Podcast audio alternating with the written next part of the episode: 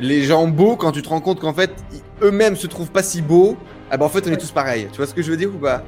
Euh, C'est désacraliser ce truc où et c'est intéressant parce que c'est des choses que tu m'avais partagé aussi, c'est des choses que je fais moi aussi tout le temps.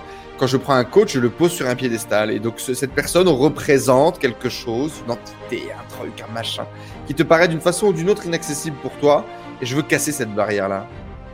Vraiment. Et je pense que ça va donner l'opportunité et la chance à plein de gens qui se disent que c'est pas fait pour eux de peut-être pouvoir mettre le premier pied. Et on sait très bien que le premier pied dans l'étrier, en général, si tu le mets avec suffisamment de conviction, d'envie, de passion, ça se passe plutôt bien.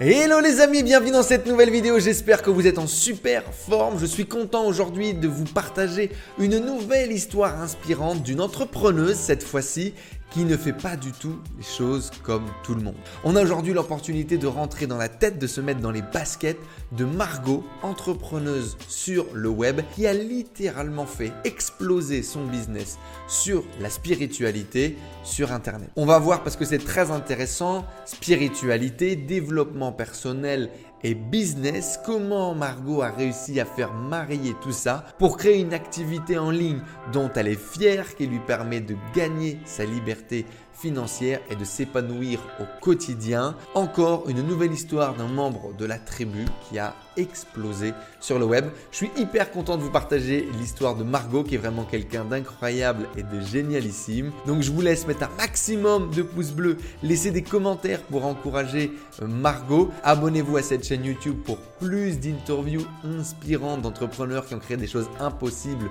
dans leur vie. Et puis je vous laisse avec ma discussion avec Margot. Merci à tous. Sur l'autoroute, les amis, il va y avoir de la merde. Est-ce que j'ai pas assez de connaissances? Est-ce que j'ai pas assez de compétences? Peu importe combien de fois je vais tomber, t'es heureux, t'es épanoui. Vous avez votre putain de biographie face à vous et il faut commencer à écrire. Hello les amis, j'espère que vous êtes en forme, j'espère que vous allez bien. Bienvenue dans notre petit rendez-vous hebdomadaire. Maintenant, vous le connaissez tous, vous l'appréciez. D'ailleurs, si c'est le cas, dites-le nous juste en dessous et mettez un like. À la rencontre des gens qui ont créé l'impossible dans leur vie et aujourd'hui, j'ai la chance, l'honneur, le privilège d'accueillir une très belle femme avec nous. Margot, comment tu vas? Ça va bien, Enzo. Tu es contente d'être là? Ouais, je suis contente d'être là. Je suis très content de te recevoir. Euh, un profil, encore une fois, très atypique, très différent de ce que vous avez l'habitude de voir sur des interviews business, sur Internet, etc. Et même sur notre chaîne. Et, euh, voilà, je suis très content. ça fait plusieurs mois maintenant que j'ai Margot dans mon entourage, avec lequel j'ai travaillé, avec lequel euh, elle a travaillé, on a tous travaillé, et c'est très intéressant ce qui en est sorti. Et je pense vraiment que cette interview euh, peut encore une fois vous aider à débloquer des croyances que vous pouvez avoir, peut vous aider à vous lancer, à faire exploser votre business, comme l'a fait Margot. Et justement, parlons-en. Margot, avant d'inspirer des centaines de femmes à transformer leur vie euh, en utilisant notamment le tarot, à euh, développer leur spiritualité, développer leur bien-être, leur mieux-être au quotidien avec du développement personnel, de la spiritualité à travers l'outil du tarot. Raconte-nous un peu d'où tu viens. T'étais comment quand t'étais gosse? Comment t'en es arrivé jusqu'à l'entrepreneuriat? Raconte-nous un peu. Ah, pour faire sérieux, euh, je bug parce qu'en fait, il n'y avait rien qui me destinait forcément à être euh, entrepreneur. Je viens hmm. d'une famille de fonctionnaires. Je me destinais à être fonctionnaire. À être fonctionnaire. J'ai fait des études en mode je vais devenir fonctionnaire dans l'éducation nationale. Euh... Tu, étais, comment? Tu étais plutôt euh, rangé dans le moule, tu faisais ce qu'on te demandait, tu étais une bonne élève, tu étais un peu rebelle, tu voulais déjà entreprendre, tu avais déjà ce truc à l'intérieur de toi. Raconte-nous un peu cette phase-là. Non, j'étais pas, j'étais pas tellement. J'étais pas rebelle. J'étais pas rebelle. J'étais plutôt sage. J'étais plutôt, euh, j'étais plutôt rangée. Mais j'avais ce côté euh, très euh, créateur. Ok. Ça, j'avais déjà et c'était très, très, très fort. Et comment euh, il se manifestait du coup tu, tu, avais des passions un peu créatrices, tu dessinais, tu peignais, tu, tu... Ouais, je dessinais, je peignais, j'écrivais beaucoup d'histoires, je fabriquais des maisons, je me déguisais. Enfin, voilà, j'inventais beaucoup, beaucoup, beaucoup d'histoires, il y avait beaucoup de ça. Euh, donc, c'était surtout là-dessus que c'est parti. Euh, et ça, j'ai toujours gardé en fait ce côté un peu raconteuse d'histoire et un peu un peu créatrice d'univers. C'était quoi ton rêve quand tu euh, étais gosse? Comment tu te voyais quand tu étais grande? Tu te dis, quand je suis grande, je serai. C'est marrant, j'en sais rien du tout. Je pense que je voulais écrire des bouquins, peut-être. Ok. Que je voulais écrire des bouquins. Je ne veux plus du tout écrire des bouquins. Euh, j'avais déjà ce truc que j'avais envie d'enseigner aussi. Ça, c'était déjà le cas. En fait, ce qui m'a qui m'a mené vers l'enseignement type éducation nationale et ce qui m'en a dégoûté immédiatement après avoir un tout tout petit peu frotté, euh, c'était ce côté euh, c'était ce côté normé en fait. Mais disons que j'avais déjà cette fibre enseignante en moi et cette fibre aussi avoir envie d'aider les autres. Et euh, je crois que ce qui, me caractérisait à l'époque et ce qui me caractérise toujours maintenant, c'est ce côté hyper dynamique, hyper positif, hyper solaire, hyper joyeux, tu vois, et qui a tendance à communiquer ça facilement. Euh, ce, côté très boost comme ça, ça oui, c'était très. J'étais agréable en fait. Tu es une femme agréable, c'est ça? Il y a ce truc-là, oui. Non, mais je, joue dessus, hein, c'est un gros levier pour moi. Donc, ouais, il y avait déjà ça, ce côté un peu, un peu expansif, un peu explosif. Et donc, du coup, la route. c'est ça dessus. La route toute tracée pour toi, ça a été du coup de, de, devenir euh, enseignante? Tu as fait les écoles, tu as fait le truc, tu as, été bien gentil dans toute la direction qu'on t'a vendue, qu'on t'a ah, promis. J'étais bien gentil jusqu'à un certain point parce que les concours pour l'éducation nationale, j'ai réussi les écrits on m'a convoqué aux euros et j'ai dit no way et je me suis barrée à Londres pour faire serveuse. Alors raconte-nous, ça commence. Ça, commence à partir en cacahuète cette histoire. Ça commence à partir en cacahuète parce que je me suis dit non mais non, non en fait non, non, non en fait j'ai pas du tout envie. C'était pas comme j'ai dit, c'est pas l'enseignement qui me faisait pas envie, hein. c'était pas contre ça, c'était vraiment là maintenant à 21 ans tu veux entrer dans non non. C'était quoi qui te faisait peur à la vie active? C'était le fait euh, d'enseigner devant les enfants? C'était quoi? Non, non, c'était, c'était le système éducation nationale d'entrer dans un truc où tu connais même pas ta propre hiérarchie, où tu bosses plus pour la hiérarchie que pour le public que tu as en face de toi, que, que tu te farcis des années de formatage, que hum, ça, passait pas. Non, vraiment. c'est marrant, comment, comment c'est possible que c'est au moment des oraux que ça se déclenche Tu le savais déjà un petit peu, mais tu te disais, ouais, on verra plus tard. Et là, c'était genre le. Si tu savais, si tu avais ton oral, tu étais obligé d'y aller. Et donc, du coup, tu n'es pas allé à l'oral. Qu'est-ce qui te fait prendre la décision? Je sais plus comment ça s'est passé. Au tout départ, je devais de toute façon aller à Londres. En fait, je m'étais enregistrée sur un truc. On pouvait partir en mode étudiant euh, pour faire des petits boulots pendant l'été. D'où euh, serveuse et tout. J'avais déjà trouvé mon hébergement, tout ça. Et en fait, je crois que les oraux ont été décalés, où il y a eu un, un truc comme ça, tu vois. Et du coup, le choix s'est posé. C'est soit tu vas en Angleterre comme c'est prévu, euh, tu as ton billet, tu as tout ce qu'il faut, soit tu vas gentiment faire tes euros pour euh, entrer dans l'éducation nationale. Et je crois que c'est là que j'ai pris la décision. Tu le savais déjà un petit peu avant? Parce que, attends, tu, claques la porte de ton job euh, pour aller en vacances Ça paraît fou, non? J'allais pas en vacances, j'allais. Non, non, façon de parler, façon de parler. Ouais, je pense que j'avais aussi un copain à l'époque qui me sortait un peu par les trous de nez, ça me permettait de me barrer loin il y avait plein de choses qui, plombaient de plus en plus ma vie de jeune adulte, en fait. Et euh, je me suis juste dit, mais non, quoi, non, non, non, non, non. à ce moment-là, il va se passer quoi, du coup, alors? Qu'est-ce qui va se passer après? Parce que là, j'imagine que c'est un peu panique à bord. Euh, qu'est-ce que je vais faire demain? Où est-ce qu'on va? Et tout ça, non? Bon, en fait, euh, bah, j'étais à Londres déjà, donc j'ai trouvé du boulot, donc j'avais du boulot. Même si c'est serveuse, c'est du boulot. Hein. Enfin, je veux dire, passer les deux premières semaines où j'avais pas de quoi manger, après j'ai de quoi manger. Euh, littéralement, on n'a pas de quoi manger. Euh, donc voilà, et après, ce qui s'est passé, c'est que là-bas, j'ai rencontré euh, mon compagnon, celui qui allait devenir le père de mes enfants. Et ce qui est passé au-dessus de tout le reste, c'était l'envie de construire et de construire une famille et d'avoir une maison. Enfin, tu vois, il y avait tout ce truc-là. J'avais très envie d'une vie de famille. Et T'as quel âge à ce moment-là, du coup, 18, 19 ans? J'avais 21 ans quand je suis partie à Londres. Puis voilà, ça s'est à partir de là. Euh, j'avais plus. Après, j'ai enchaîné des, des, boulots salariés en fait qui étaient plus des petits boulots qu'autre chose. Euh, j'ai travaillé aussi dans une école, j'ai travaillé comme assistante vétérinaire, j'ai fait serveuse, enfin voilà, j'ai fait des petits boulots, c'était sympa. Et donc, du coup, à ce moment-là, en gros, tu rencontres un mec, tu tombes, fou, tu tombes folle amoureuse.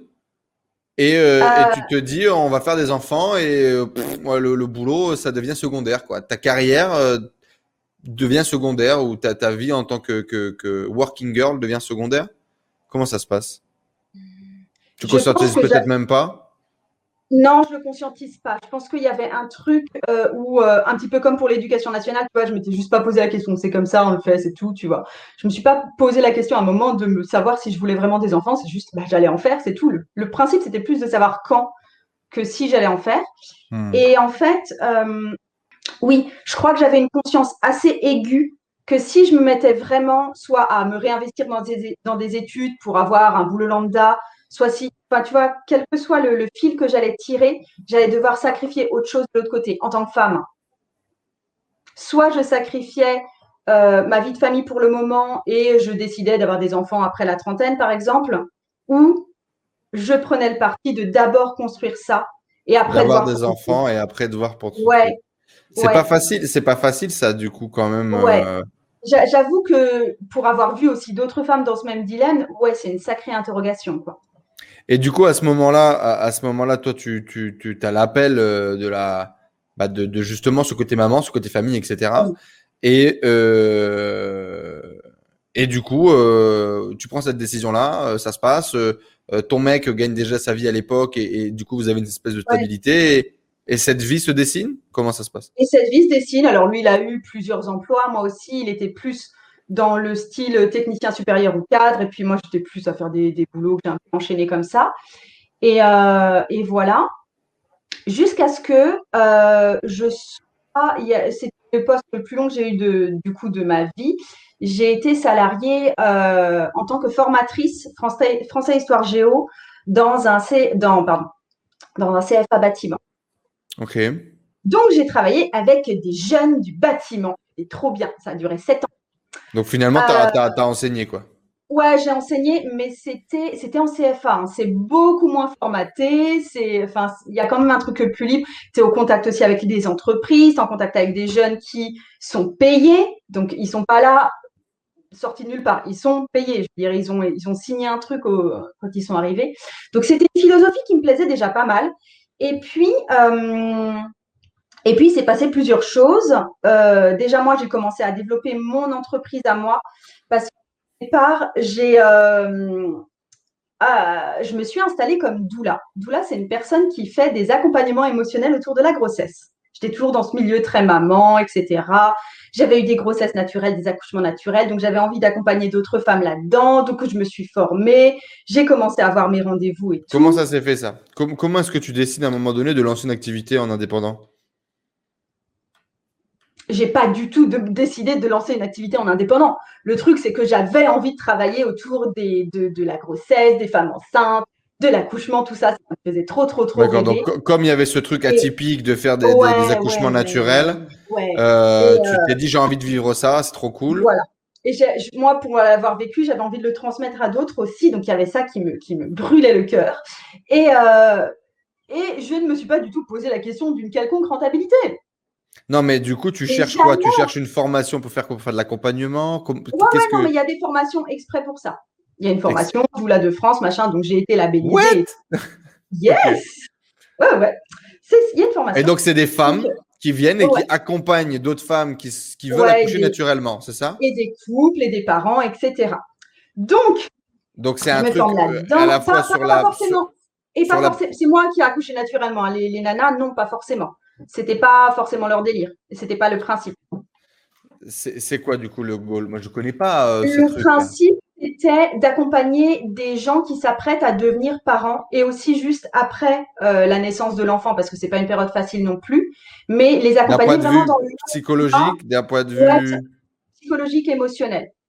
Ok. Et vraiment aider à préparer aussi. Il y a un côté très euh, logistique et pratique. D'accord. Et donc, euh, euh, et, donc, il y a une formation. Tu fais cette formation et, derrière, tu, te lances et t'accompagnes des gens, quoi. Ouais, sachant que financièrement, ça n'a juste jamais marché pour moi. Parce que je ne savais pas me vendre, parce qu'il était hors de question pour moi de demander le moindre centime à quiconque. Donc au début, je me suis fait payer en légumes ou des trucs comme ça, tu vois. Enfin, non mais pour de vrai. Alors du coup, là, c'est la première fois que tu te confrontes à l'entrepreneuriat. Ah ouais, On est à peu près à, en quelle année là? À ce moment-là? T'as quel âge à ce moment-là? On est en quelle année? J'ai 27 ans. Ok. Tu as 27 ans, donc tu fais cette formation en te disant j'ai envie de le faire ou en te disant je vais créer un truc à côté ou non? J'ai envie de faire ça, donc je fais ça Ou il y a un plan quand même? Il y a un petit plan, j'avais envie de faire ça, j'avais envie de développer ça, mais je ne m'étais pas du tout confrontée à la partie un peu business qui est un peu obligatoire. Et, euh, et voilà, moi, tu sais, j'avais ce, rêve de l'entrepreneur, en tout cas, tout ce qui est euh, plus ou moins dans l'accompagnement et tout. Tu as l'impression que les personnes, parce que bah, maintenant tu les vois de l'extérieur et tu dis, mais c'est pas possible, punaise. Tu as l'impression que la personne, elle se forme, elle se dit, oh mon Dieu, je suis formée, le monde entier n'attend que moi, je vais avoir des clients. Oui. Oui. mais comment t'es trop mignonne? Il y avait vraiment de ça, tu vois. Et voilà, donc j'étais trop mignonne. Et c'est tout. Ouais, tu, donc tu te, euh, formes à, tu te formes à ça. Donc, euh, tu avais déjà réfléchi avant à entreprendre, ce côté entrepreneur? non, non, justement. Et en fait, j'ai été, euh, par rapport à l'école que j'ai faite, donc l'école des doulas, machin chose, doula de France, j'avais trouvé ça. Franchement, tous les modules de cours sont bien faits, ils te préparent vraiment à être pro, mais what the fuck de comment te faire connaître, tu vois. Il n'y avait hmm. rien pour la structure d'entreprise, il n'y avait rien pour le marketing, il n'y avait rien pour l'approche client, il n'y avait rien pour euh, séduire, convaincre, enfin, tu vois, toute cette, toute cette démarche euh, de vente. Rien, mais rien, rien, rien. Donc, quelques temps plus tard, je me suis mise en, enfin, j'étais en pétard de me dire, punaise, j'ai payé une formation et on n'a rien appris là-dessus, alors que franchement, c'est quand même le plus dur un petit peu. Et donc, j'étais en colère. Et ma colère est retombée quand j'ai parlé à, euh, je crois que c'était une, avocate, une amie qui était avocate, où elle m'a dit, mais Margot, c'est la même chose pour les avocats, tu sais. ah. Où tu t'installes, tu attends le client.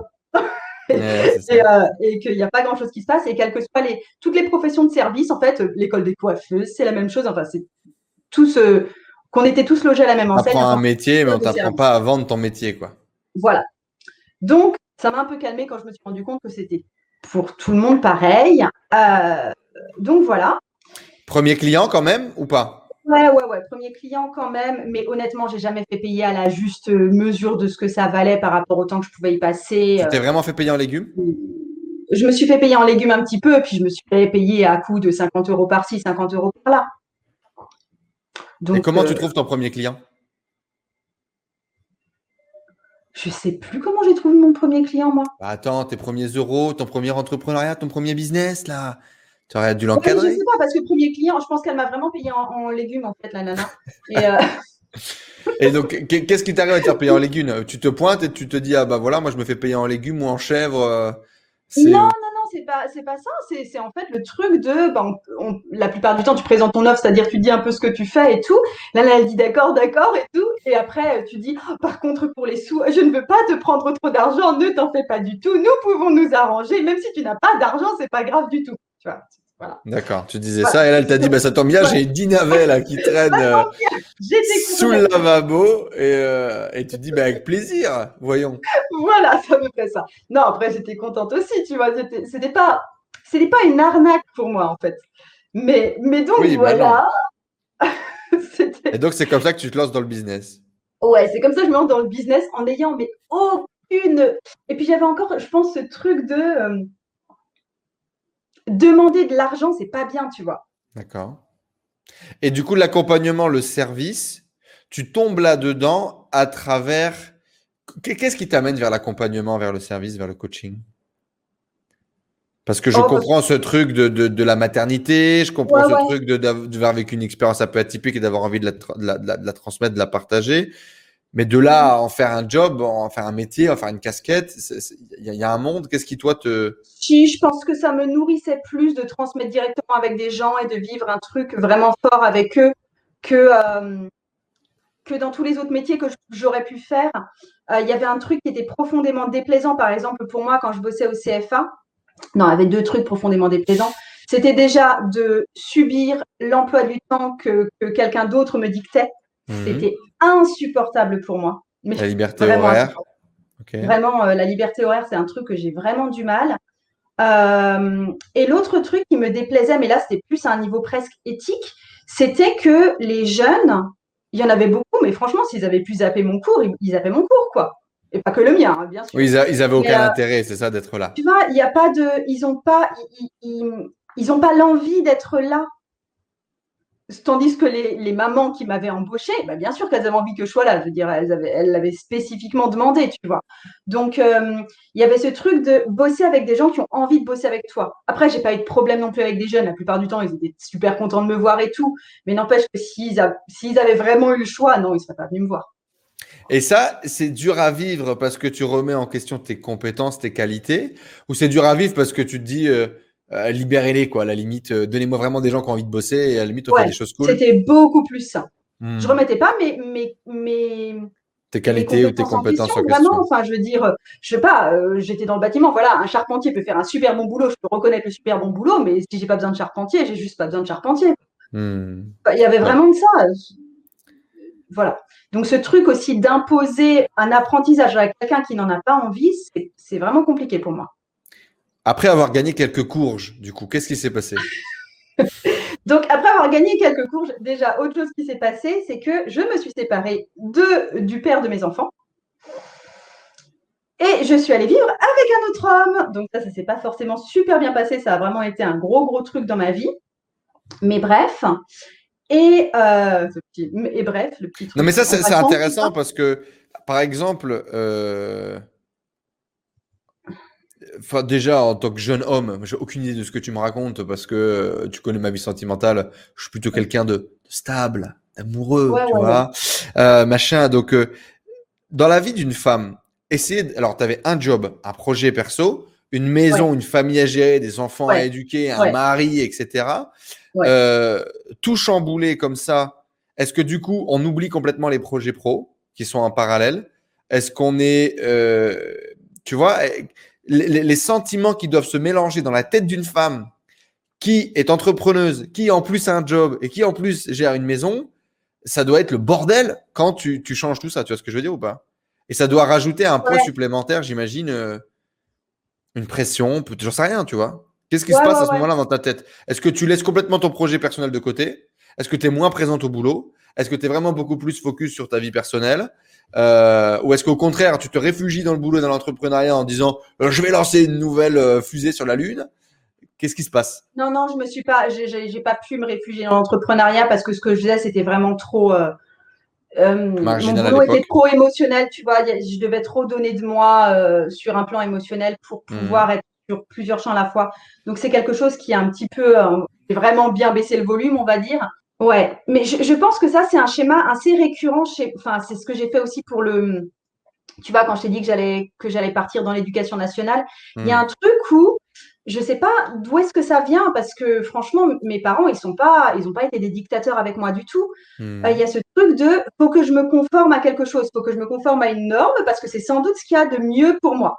Ok. Donc, on va aller être fonctionnaire et tout, et finalement, j'en vois tout péter en dernière minute. Et là aussi, il y avait ce truc de je fonde une famille, j'ai trois enfants, j'ai un chien, j'ai tout là, tout le truc. Et, euh, et en fin de compte, tu es en mode mais non, quoi, c'est quoi ce truc enfermant? Non et, c'est pas ta vie, quoi. C'est pas, c'était une vie, c'était une vie par euh, défaut et c'était pas la tienne, quoi. Ouais, c'était un peu une vie par défaut. Alors pas tout, hein, mais mais mais ouais, il y avait quelque chose de très enfermant que je vivais et que j'ai ou là où j'ai envoyé un petit peu euh, tout bouler à la fois. Et à ce moment-là, du coup, tu disais, tu as vachement descendu le volume. Tu avais beaucoup de clients sur cette activité en parallèle ou pas du tout? Non, enfin, bizarrement, mais ça, je pense que tu l'as constaté aussi. Je ne sais pas si c'est le cas pour tout le monde. Quand tu as moins la tête à ça, quand tu as moins cette disponibilité, tu as aussi moins de clients en face. Et c'est pas forcément lié à ta communication directement. C'est, c'est juste, je sais pas, les gens sont moins appelés par toi quand. Euh, quand tu n'as pas le temps, quoi.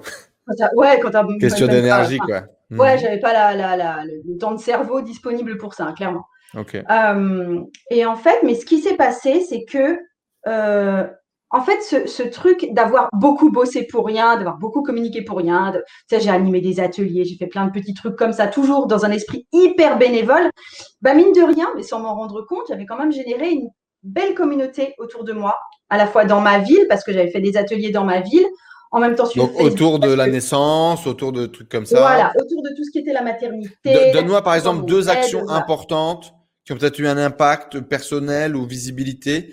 Euh, je sais pas, peut-être que tu as la SCCI organiser un truc. Donne-nous deux actions que tu as pu mettre en place en essayant d'aller chercher, développer des clients. j'ai animé ce qu'on appelle des tentes rouges. C'est des groupes de parole spécialement pour femmes. Alors, à l'origine, c'est au niveau de la maternité, mais en fin de compte, on s'en fiche. Enfin, je veux dire, j'ai pas, j'ai pas accueilli que des mamans et loin de là. Mhm. Euh, sous une vraie tente rouge, je construisais une vraie tente rouge. On était 10 là en dessous. C'est basé sur des temps de parole dévouées à chacune. Mhm. Euh, c'est vraiment un temps de partage. Et ça, j'en ai fait notamment dans une boutique euh, de produits d'artisanat marocain que tenait une copine. Euh, et du coup, elle avait, ça, faisait vraiment l'ambiance en plus, tu vois. Et du coup, elle me libérait sa salle pour certaines soirées, une soirée par mois. Et je faisais ça là-dedans. Et du coup, ouais, ça, ça avait. Euh, Donc en bouche à oreille, principalement. local. Ouais, ouais. Après, je communiquais quand même pas mal sur euh, Facebook, que sur Facebook en fait. J'ai eu mon premier site internet aussi comme ça. Mais voilà. Euh, ouais, il y, avait principalement ça. C'est ça qui a pas mal fait parler de moi. Et j'étais. Euh, et ce qui a aussi été, si tu me demandais une deuxième action, c'est que j'avais rejoint un groupe d'entrepreneuses de ma région qui s'appelle Créer comme elle et qui était, euh, du coup, c'était des réunions entre femmes qui étaient super dynamiques. Et même quand j'y repense, je me disais, je me suis dit, mais il y avait. C'était trop bien. C'était trop bien. Alors c'était trop bien. C'était trop du réseau. Mais non, mais il y avait un côté punaise, si j'avais été un mec entrepreneur dans ma région, mais j'aurais été dans la mouise, quoi. Enfin, je veux dire, il n'y a pas de, il avait pas de cercle tout simple pour entrepreneurs, tu vois. Ok. Je, ne sais pas de, enfin, bref. Après, bon, si tu viens en campagne aussi. Euh. voilà. Hein. donc, donc voilà. Et euh, ce qui s'est passé, et que du coup, j'avais toute une communauté autour de moi et tout le monde a suivi un petit peu que je m'étais séparée, qu'il y avait eu de l'eau dans le gaz, que je m'étais euh, barrée avec un autre mec et tout qui avait vraiment pas de bonne presse en plus.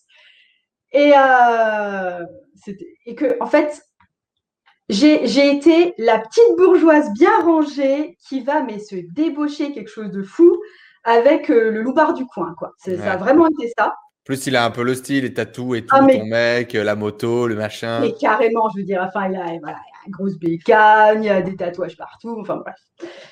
Donc voilà, les parents très contents, évidemment, t'imagines bien. Euh... Donc voilà. Et tout le monde ne misait pas un copec en plus sur notre couple. juste pour l'histoire, donc ça c'était c'était quand? C'était en 2011. Nous sommes en 2021, nous sommes toujours ensemble, nous sommes mariés, tout va bien. Tout va bien. Euh, Avec quel âge du coup à l'époque? 28, 29 peut-être? J'avais, non, non, j'avais 31 ans. Ok. J'avais 31 ans. Donc ça fait déjà 4 euh, ans quand même que tu avais lancé ton petit truc à côté. Oui, oui, oui, mais c'était vraiment. Voilà. Et à ce moment-là, du coup, que tu rejoins des clubs d'entrepreneurs et tout, tu te sens entrepreneur, tu te vois entrepreneuse? Non, enfin, je ne savais pas trop, mais en tout cas, je, commençais à vraiment chercher des moyens pour, punaise, pour que ça marche un jour le truc, tu vois. Parce que. Mais sans vraiment pression, tu es encore salarié en parallèle. Ouais, voilà, j'étais encore salarié, etc. Et euh, ce qui s'est passé, c'est que à cette époque-là, donc je me suis séparée. Il y a énormément de couples anciennement suivis en tant que doula qui sont revenus vers moi en mode ça va pas dans mon couple depuis que notre enfant il a deux ans. Ouais. Et ma réponse Des gens que tu avais accompagnés à la maternité qui maintenant, euh, comme beaucoup de couples, ah vivent des moments euh, complexes il, vivait des moments complexes, voilà, en gros. Et en fait, en tout cas, c'était que ceux-là qui me, qui me contactaient. Ceux qui allaient bien ne me contactaient plus et c'était tant mieux pour eux. Mhm. Et, et, du coup, j'étais en mode, vous êtes gentils les loulous, mais oui, j'ai mon expérience, et enfin voilà, mais, mais, voilà. Et, euh, et je me suis formée en thérapie conjugale, du coup. D'abord en, en thérapie systémique et ensuite thérapie, spécialisation thérapie conjugale. Et j'ai ouvert C'est où ça Il y a des formations euh, thérapie conjugale là? Oui, oui, bien sûr. Il y a des formations en thérapie systémique. Donc, euh, en fait, thérapie systémique, pour te la faire courte, c'est des thérapies brèves. Donc, c'est-à-dire, tu passes pas pour une analyse là, de 5 ans. Donc, c'est sur des, c'est très orienté solution. Et c'est le fait de voir euh, tous les acteurs d'un problème qui interagissent. Et apprendre que quand tu modifies un des membres du problème, celui qui vient de voir la plupart du temps, tout le reste change forcément. Un problème tout seul, ça n'existe pas. Voilà. C'est un postulat de base comme ça. Donc voilà, j'ai appris à travailler comme ça et j'ai ouvert un cabinet. Et ça a marché. Comme ça. Parce que, comme ça, mais c'est aussi parce que je l'ai annoncé, parce que j'avais un gros réseau derrière. Enfin, mine de rien, là, euh, ce, truc de, de, Comment on appelle gestion de communauté ou développement de réseau ou... Ouais. j'étais, mais enfin, je me suis rendu compte que j'étais super bonne pour faire ça, alors que. Quelles actions tu as fait pour développer un réseau, une communauté autour de toi là? Je, Si tu avais deux, trois trucs que tu faisais, euh, qu'est-ce que tu fais naturellement qui fait que tu connectes avec les gens? Comme je t'ai dit, j'ai fait des événements. J'ai fait des événements. Ça, ça déjà, c'est sûr et certain. Organiser des euh, événements, peu importe. J'ai le contact facile aussi, hein, franchement. C'est vrai que j'ai le contact facile. Et euh, il y avait ce truc aussi, c'est que je me suis rendu compte, mais ça, du coup, ça fait grossir le truc par un effet euh, autre. C'était que je suis devenue pour certaines personnes, notamment des entrepreneurs ou des gens, pas forcément entrepreneurs, ça pouvait être des associations, ça pouvait être euh, des vendeurs de quelque chose, tu vois, ça, ça pouvait être des boutiques carrément, qui me disaient, mais Margot, tu connaîtrais pas quelqu'un ou quelque chose qui fait ce quelque, enfin, tu vois. Et je mettais en relation. J'ai beaucoup fait de mise en relation. J'ai ouvert mon carnet d'adresses en fait à beaucoup, beaucoup de gens. Et du coup, ça l'a fait grossir. Tu te faisais payer ou tu faisais non, pas du tout. Mais c'était du genre, tu sais, on m'appelle sur Facebook, punaise, ouais, je suis en train de commencer ça. Euh, tu sais pas où est-ce que je peux euh, trouver une salle et je suis, ah si, il y a machin qui fait de la danse, elle a une salle, peut-être qu'elle la prêterait pendant deux heures par semaine. Puis aussi, il y a machin qui fait du yoga, je sais qu'elle avait trouvé une salle, mais je sais plus où, donc je te mets en rapport. Et il y a aussi l'école machin, je sais qu'ils ont une salle libre à côté, c'est juste 5 euros de l'heure, donc tu peux peut-être, tu vois, il y avait ce truc-là que je faisais. Non, tu peux payer pour ça, ça me prenait pas longtemps en plus, tu vois. Mmh. Mais du coup, c'est aussi, c'était un, il y a eu un effet collatéral, tu vois, que, qui n'était pas forcément euh, calculé et donc, ça, ça, dure combien de temps cette formation-là, que cette double formation que tu fais? La formation dure pas Est-ce que tu as déjà commencé à faire du coaching pour les gens qui te venaient de voir? Et tu t'es formé après? Ou est-ce que tu t'es formé bah, avant d'accepter quoi que ce soit? Pour les parents, tu peux assimiler ça à une forme de coaching. Et pour. Euh, non, j'ai attendu d'être formée quand même, mais ça m'a pris, allez, ça m'a pris entre six mois et un an le temps de finir les modules. Et, euh, mais le truc qui s'est passé surtout, c'est que j'ai pris un cabinet et que du coup, il y avait vraiment une idée de rentabiliser le cabinet. Il était, enfin, je veux dire, c'était pas question que je claque, je sais plus combien je claquais. Au début, c'était devait être 150 et puis c'est vite monté à 400 euh, sur du temps plein. Mais euh, tu louais Tu as, loué des bureaux? Comment ça se passe? Je louais, ouais, ouais, je louais. Euh, au début, j'ai loué un cabinet partagé, mais ça ne me convenait pas du tout parce que juste une journée par semaine ne me convenait pas parce que, enfin bon, j'avais besoin d'être dans mes murs. donc là, tu as les gens qui te viennent en physique, en couple. Ouais, Bonjour Margot, euh, ça fait six mois qu'on baisse plus. Voilà. En gros, ouais. Et euh, tu bascules de la tu bascules de la naissance à ça.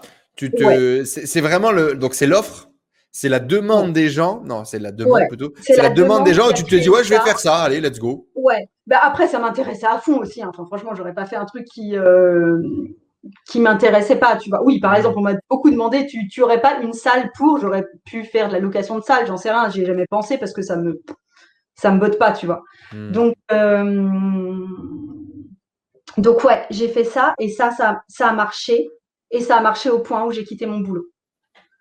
Ça a pris combien de temps? Ah, je sais pas. De, de, deux ans jusqu'à ce que j'en vienne à quitter mon boulot, à me dire que j'étais peut-être assez stable pour ça. Et sachant que j'avais, euh, étant donné que je suis partie sur rupture conventionnelle, j'avais, euh, tu sais, j'avais les droits chômage. Deux, chômage, deux ou trois heures de chômage, ouais. Mmh.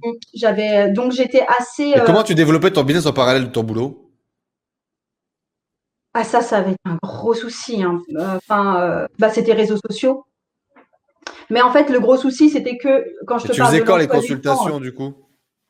euh, je bossais pas à plein temps et donc j'avais normalement je devais avoir deux demi-journées libres. Mais étant donné que les emplois du temps du CFA changèrent genre tout le temps le lundi matin pour la semaine là, et eh ben ils disaient ben ça a changé. Et je me retrouvais à devoir téléphoner à des clients pour leur pour annuler et remettre. Et c'était c'est aussi pour ça que j'ai quitté parce que juste j'arrivais pas à être sérieuse quoi. J'arrivais pas à être. je veux dire, euh, tu peux pas Enfin, ça se fait pas, quoi. à ce moment-là, tu étais prêt à te faire payer autre chose qu'en carotte et en navet Oui.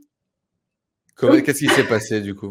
Ce qui s'est passé, je pense que c'est tout d'un coup, j'avais accès, euh, comment dire, quand tu es, euh, es doula, tu vas chez les gens, tu passes une période indéfinie. Il y a aussi marqué sur ton contrat que tu, étant donné que la nana, elle peut accoucher genre n'importe quand, tu peux te, te, faire réveiller la nuit. Même la nana, elle a mal au ventre la nuit, elle te téléphone parce que, oh mon Dieu, elle est très très triste parce que euh, c'est le Bronx dans sa maison, tu vois. Euh, du coup, il n'y a pas de, comptabilité horaire. Tandis que quand tu reçois en cabinet, ton cabinet déjà tu le payes. Ensuite, les gens, ils sont avec toi pour, allez, on va dire une heure. voilà, j'ai fait des séances de euh, une heure et demie aussi. Bon, bref. Ouais, c'était peut-être plus normé. du coup, tu es juste rentré dans la norme. Et du coup, voilà. Et du coup, c'est aussi les, même les gens, il y avait cette approche beaucoup plus facile. À la fin de la séance, ils posent le chèque sur la table. C'est combien? C'est tout. Hmm. Ouais, c'était une euh, habitude, c'était un fonctionnement, donc c'était OK. Ouais, c'était vraiment un fonctionnement. Et, euh... et tu parlais au début que quand au début les gens te demandaient ces services-là, tu n'étais pas habitué, euh, tu n'avais pas forcément bossé pour ça, tu n'avais pas d'expérience particulière pour le, conseil conjugal. Est-ce que tu as été un petit peu dans le syndrome de l'imposteur ou tu as fait ta formation, boum, tu as enchaîné, ça s'est passé tranquillement? Non, j'ai fait ma formation et j'ai enchaîné parce que en fait, j'avais besoin, je pense que j'avais besoin du paplard qui légitime le truc franchement, je me suis quand même très, très, très largement intéressée à la psychologie et à tout le, tout le champ sociologique et humain.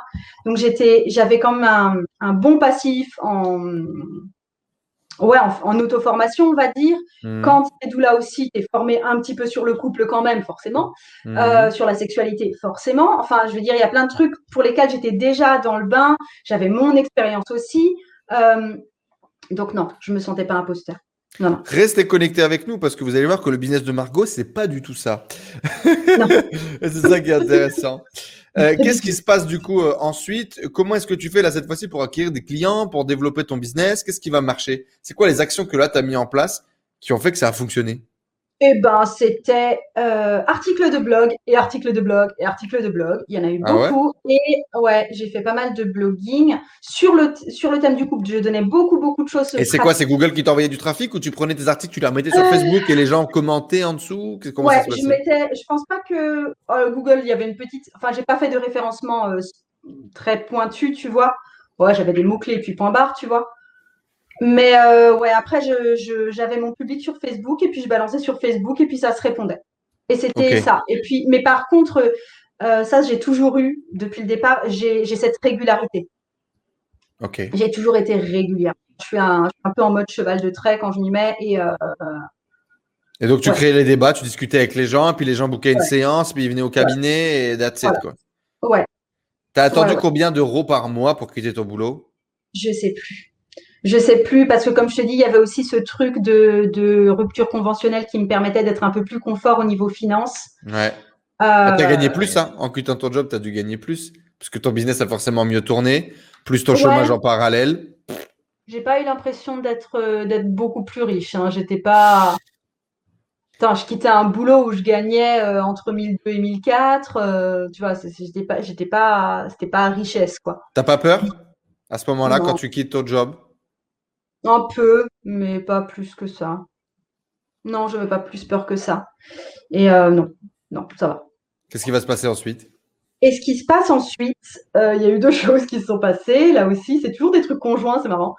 Euh, déjà, je me suis vite rendu compte que la façon que j'avais de fonctionner en thérapie conjugale, il y a un moment, ça n'allait pas le faire du tout parce que parce que c'était pas, enfin, je me suis installée au bout d'un moment. Alors, au début, j'ai travaillé avec une kiné qui était, enfin. Alors pendant qu'il lui, pendant qu'il lui remettait le genou, tu disais alors avec votre femme, ça va en ce moment? Non, non on, partageait la salle d'attente et on avait chacune notre cabinet. Hmm. Et puis après, je, suis partie de ce cabinet-là, je suis allée dans un autre, ou alors vraiment, je me suis retrouvée dans un groupe où on est venu, enfin, ça, ça, a vraiment été des copines, quoi. C'était vraiment génial. Il y en avait une ostéo, une pédicure podologue et une nana qui faisait des massages. Et en fait, euh, et je suis sûr que tu récupérais des clients de, de, de, ça, non? Oui, oui, ça a bien de l'endroit. aussi. Et en hmm. fait, je voyais surtout euh, l'ostéo et la podo qui enchaînaient des rendez-vous toute la journée, toute la journée, toute la journée. Et moi, j'étais en mode, mais jamais je veux faire ça, quoi. c'est pas possible. Je savais que pour avoir un, pour me dégager une, un vrai bon salaire, je devais enquiller des rendez-vous toute la journée. Et moi, au bout de deux, je n'avais pas forcément envie d'en plus de, de bosser, quoi. Il est 10 h du matin, ça y est, je suis rincé, moi. voilà, c'était fini. Non, c'était pas que ça. C'était Et à ce moment-là, c'est quoi tes objectifs? Qu'est-ce que tu veux? Une plus grande maison, une belle voiture, gagner plus d'argent? Comment est-ce que tu vois ta, euh, À cette époque, je me sentais pas vraiment autonome financièrement. Euh, donc, ouais, je, voulais au tu moins. quoi, à peu près 1500 euros par mois 2000 euros par mois?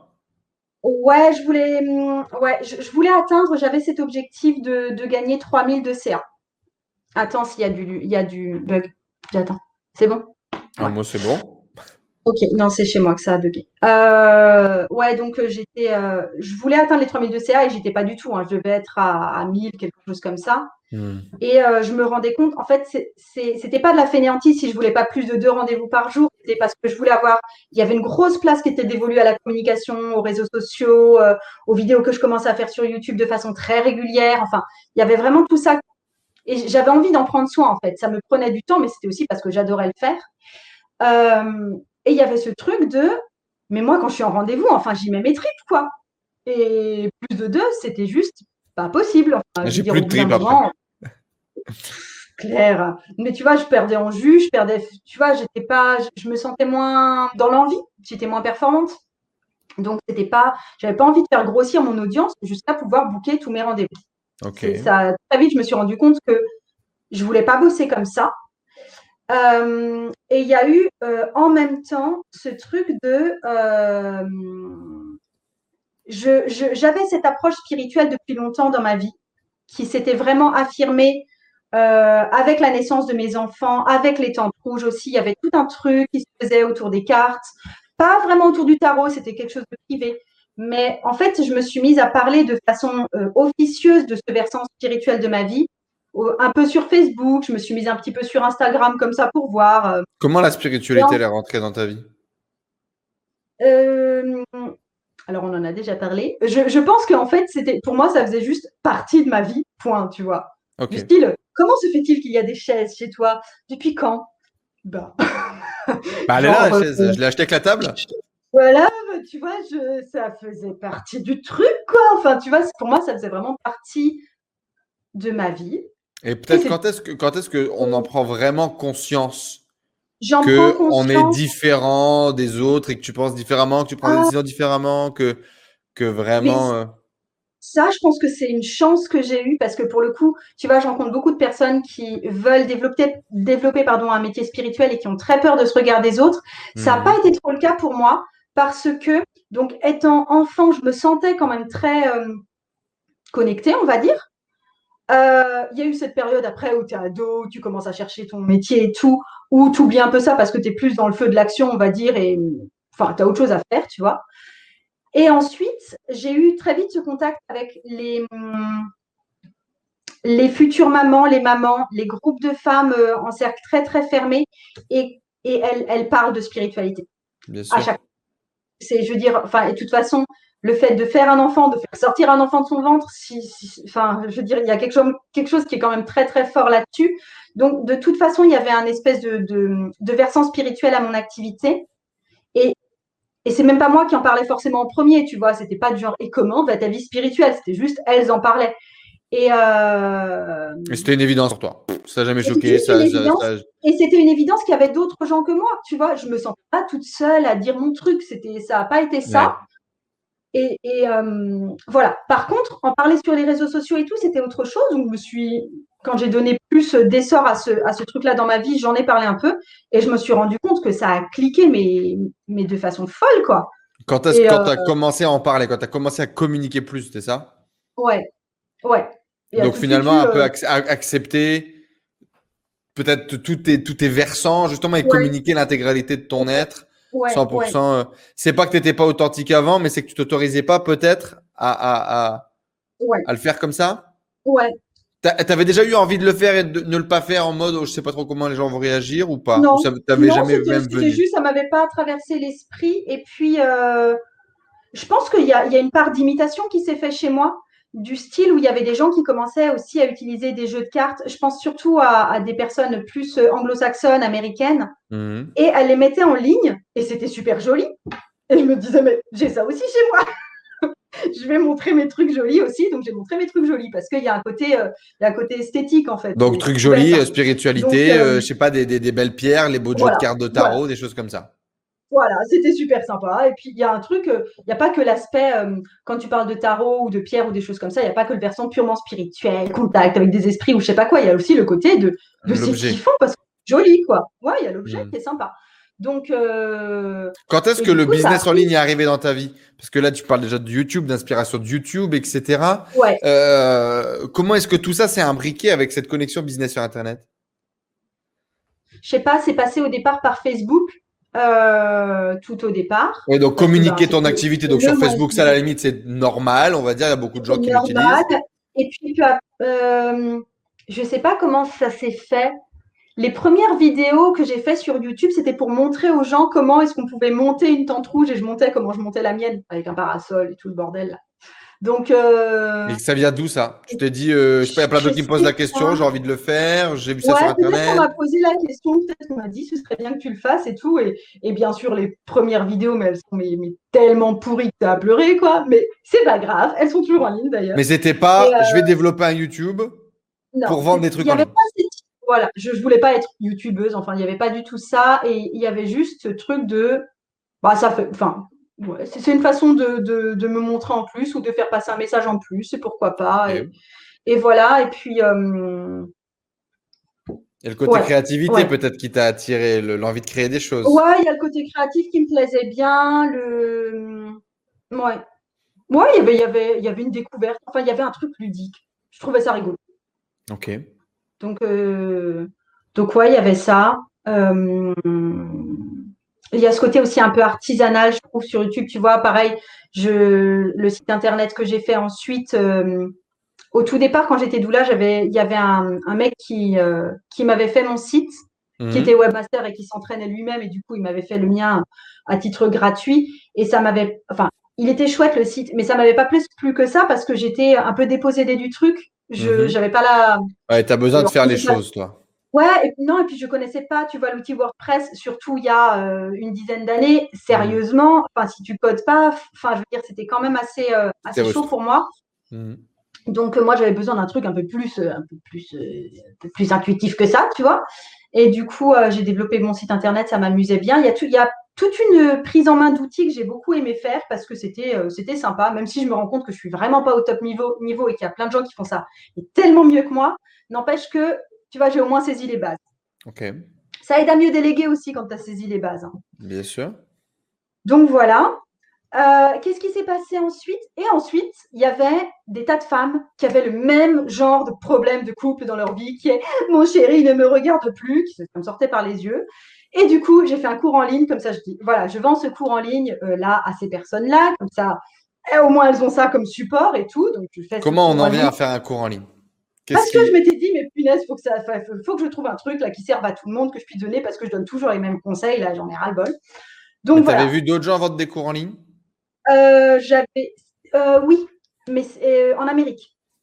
Ok. C'était des Américaines. Donc tu suis, tu, suivais du YouTube américain, de gens dans ta thématique ou des gens dans des thématiques qui te plaisent. Tu vois des ventes de formation en ligne et tu te dis, ok, pourquoi pas.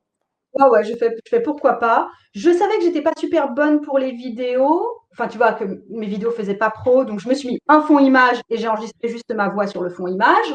Je savais pas comment enregistrer juste des bandes son et les mettre en ligne. Donc, c'est pas grave. J'ai gardé le format YouTube que j'ai mis en. Enfin, tu vois, mais c'était artisanal de fou. C'était des pages sous Wix sur lesquelles fallait entrer un mot de passe quand, euh, parce que tu avais droit au mot de passe que si tu avais souscrit au cours. Bref. Artisanal. et tu vends comme ça ta première formation en ligne. Et je vends ma première formation et elle marche, mais de fou. Et j'étais en mode, bon, voilà, voilà, voilà, voilà. Tu vends ça à qui? Tu vends ça à qui? Les, Ta page Facebook, les gens qui sont autour de toi? Ouais, page Facebook, machin. J'ai même pas de lead magnet, j'ai rien du tout. Voilà. Tu l'annonces, tu envoies euh, les gens sur un bon de commande, ils te payent sur PayPal. Comment ça marche avec Wix Comment ils me payaient Comment ils me payaient tu mets, tes, tu mets, tes, vidéos sur YouTube, tu les mets en non répertorié, tu les mets sur une page Wix derrière un mot de passe. Ouais, les mots de passe, et puis, et puis roule comme ça. Les gens souscrivent. Comment est-ce Je sais plus comment ils souscrivent. Ils t'envoient un message sur Facebook en disant. Euh... J'étais sur euh, Event, qui est au départ un, un, site en ligne qui est destiné à la vente de tickets, surtout pour des concerts ou des événements. Et moi, je n'avais pas trouvé mieux pour, bah, même si ce n'était pas un événement, c'était une formation en ligne, bah voilà, j'avais trouvé ça. Donc voilà. Et euh, voilà. Et en fait, donc, tu envoies les gens là-dessus, ils payent là-dessus, et puis euh, toi, tu leur envoies leur truc. Et là, tu entres dans l'univers du My God, c'est scalable le machin. Là, ton esprit perçoit ce que veut dire scalable. Scalable, pour tout le monde, du coup, ça veut dire quoi? Ça veut dire que, que tu es 27 clients ou que tu en es un, tu as le même boulot. et que du coup, tu peux, à peu de choses près. Et que du coup, tu peux embrayer sur 1000 sans beaucoup plus d'efforts. Et donc que tes revenus, que ton impact que tu as porté peut se développer et rentrer dans ce qu'on appelle l'hypercroissance. Ouais, enfin, j'étais vraiment, enfin, les bras sont un peu tombés.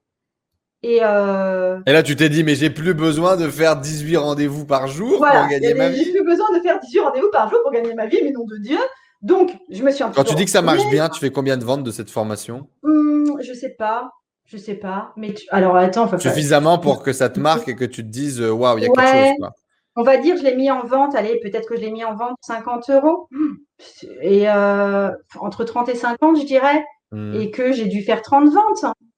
C'est énorme, hein Ouais, allez, on va dire 30 ventes sur deux mois, un truc comme ça. Tu vois, et, du coup, voilà. Et, c'était facile à vendre pour moi parce que pour moi, 50, c'était soit le prix d'une séance, soit même un peu moins que le prix d'une séance avec moi. Je ne sais plus à combien j'étais à ce moment-là. Du coup, il n'y avait pas de, raison. De barrière, de ouais, ça les vaut pas ou je sais pas quoi. Ouais.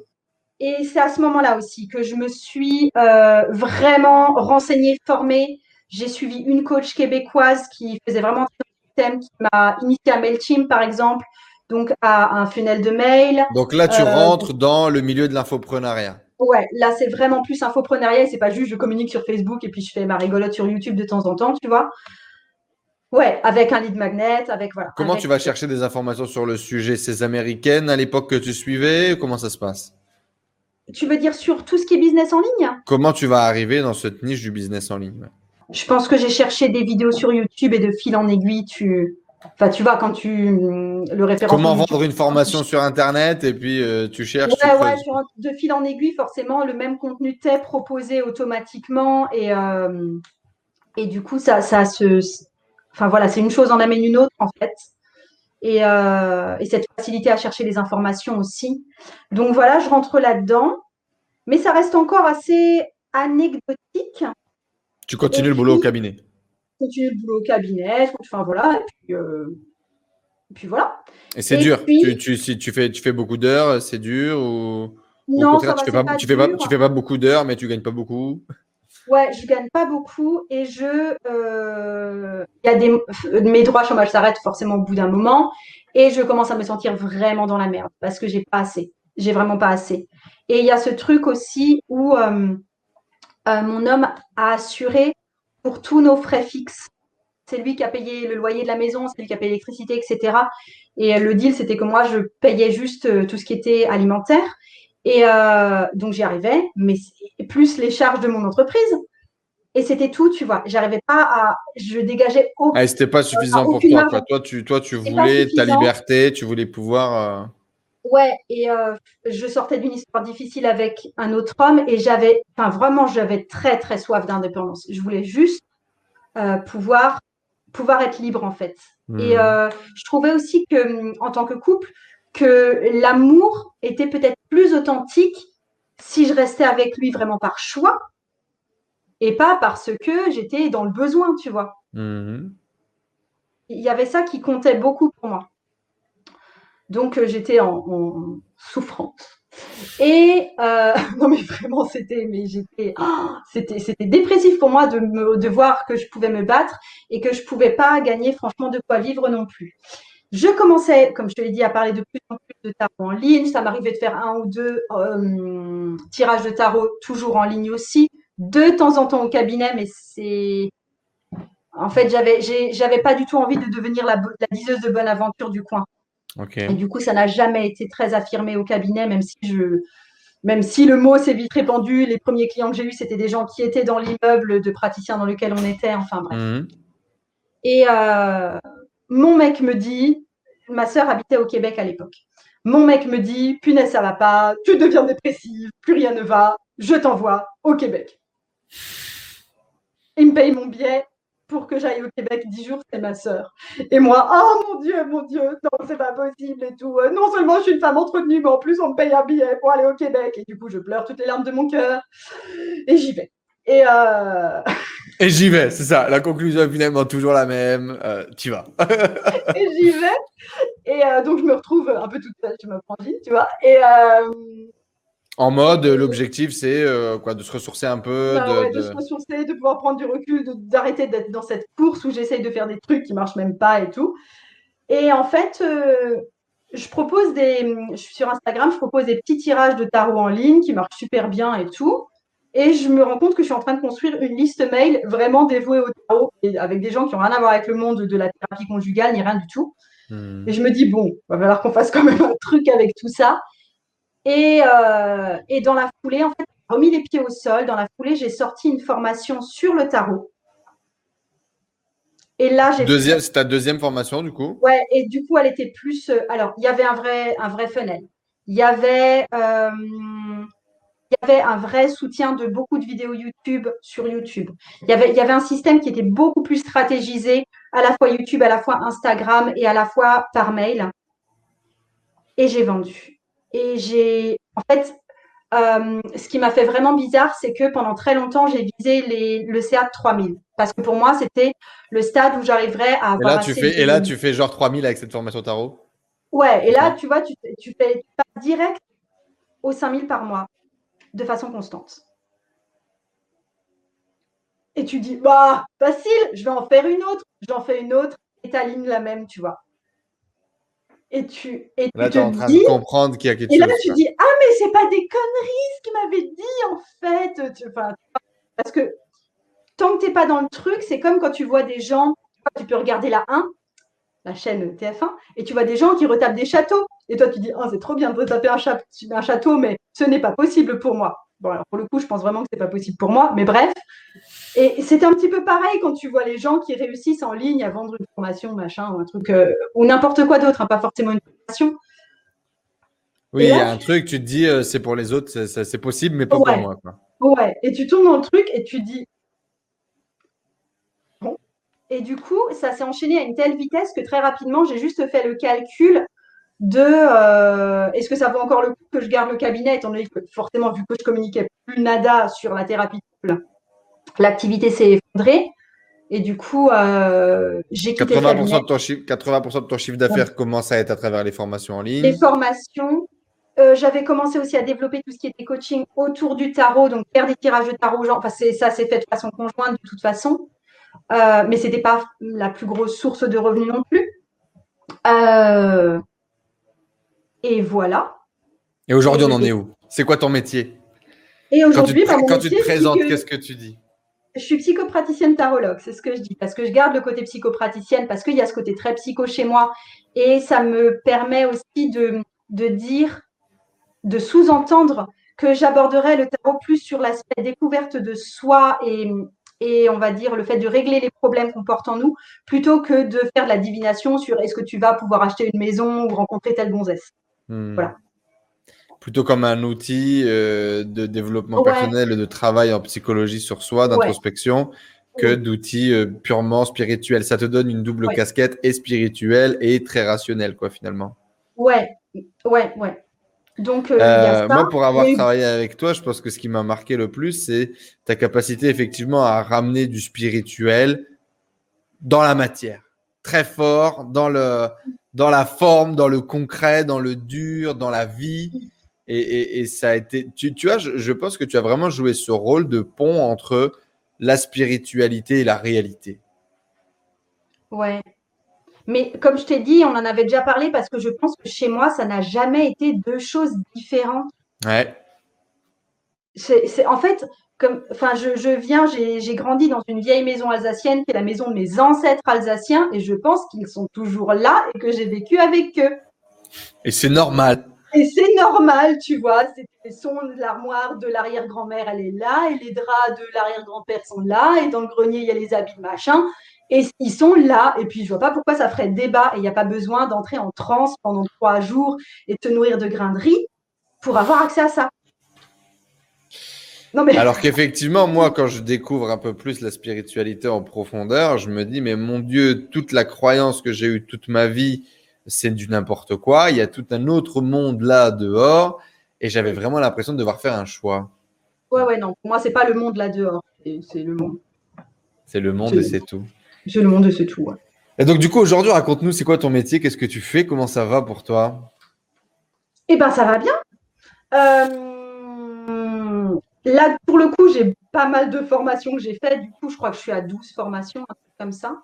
Donc, mhm. j'ai surtout mon, comment dire, mon chiffre d'affaires repose avant tout sur les formations. Ça, c'est mon 80-20. Mais euh, après, j'ai une activité aussi d'accompagnante. Enfin voilà, je continue à faire des tirages de tarot occasionnellement. Je continue à accompagner des gens à, à petite dose, on va dire, parce que moi, ça me permet d'être en lien, ça me permet d'avoir toujours ce rôle d'aide aussi que j'aime. Et voilà. Et depuis peu, j'ai lancé une retraite tarot en mai. Hmm. Je remets le couvert en août, et on verra pour la suite. Euh, mais donc voilà, j'avais cette transition très face à face, très avec les gens, ça me fait quand même à cœur, même si ce n'est pas ce qui fait forcément euh, ramener le, chiffre d'affaires. Donc j'ai rejoint la tribu. J'ai rejoint la tribu à un moment où euh, tu vois, j'avais posé toutes ces fondations en place. J'avais mes formations qui roulaient, je savais que je pouvais en faire d'autres. En gros, j'avais les bases. C'était entre 5 et 10 000 euros par mois, je crois, à ce moment-là. entre 5 et 10 000 euros par mois, tranquillou. Et, et, et and so what? Tu vois, Et so what? Ouais, j'étais en mode, ouais, c'est quoi la suite des événements, tu vois? Enfin, parce que, déjà parce que j'avais plus d'ambition que ça, j'avais envie de plus quand même, mais je ne savais pas de quel côté aller creuser, comment développer ça plus il y avait ces interrogations-là. Puis, tu vois, il y avait un espèce de truc, ouais, bon, tu arrives à faire ça, c'est cool, voilà, c'est sympa. Maintenant, je suis autonome, parfait. Et euh, tu vois, il y avait un peu euh, ce Qu'est-ce qu'on fait après Ouais, qu'est-ce qu'on fait après ça, ça commençait à manquer de sens. Donc, c'est pour ça qu'à cette époque-là, j'ai rejoint la tribu euh, et qu'ensuite, j'ai fait le coaching avec toi. Euh, parce que ouais, parce que ça, ça manquait de, de direction ou de ou, ou, alors il y avait une autre problématique en même temps, c'était que de temps en temps j'entrais dans des périodes où je devais euh, j'étais toujours là-dedans. Je devais toujours être en train de faire une nouvelle formation et j'étais toujours en train de communiquer sur la formation que je venais de, terminer en fait. Ouais, étais sur la, un peu méthode Antoine BM, des petites formations, des petits programmes. Des formations avec de temps en temps des moments où je faisais des stops, où je faisais une solde, où je mettais un autre, une ancienne formation en route ou un truc comme ça. Donc, ce n'était pas à ce point-là tout le temps. Mais euh, n'empêche que ça tournait là-dessus. Et il y avait des moments où j'en pouvais plus, enfin, je veux dire, où la créativité s'essouffle parce que quand tu es tout le temps le nez sur ta feuille, eh ben, il ne peut plus rien. Euh, donc, je me sentais essoufflée. Je me sentais aussi un petit peu en, état d'épuisement euh, mental. Mmh.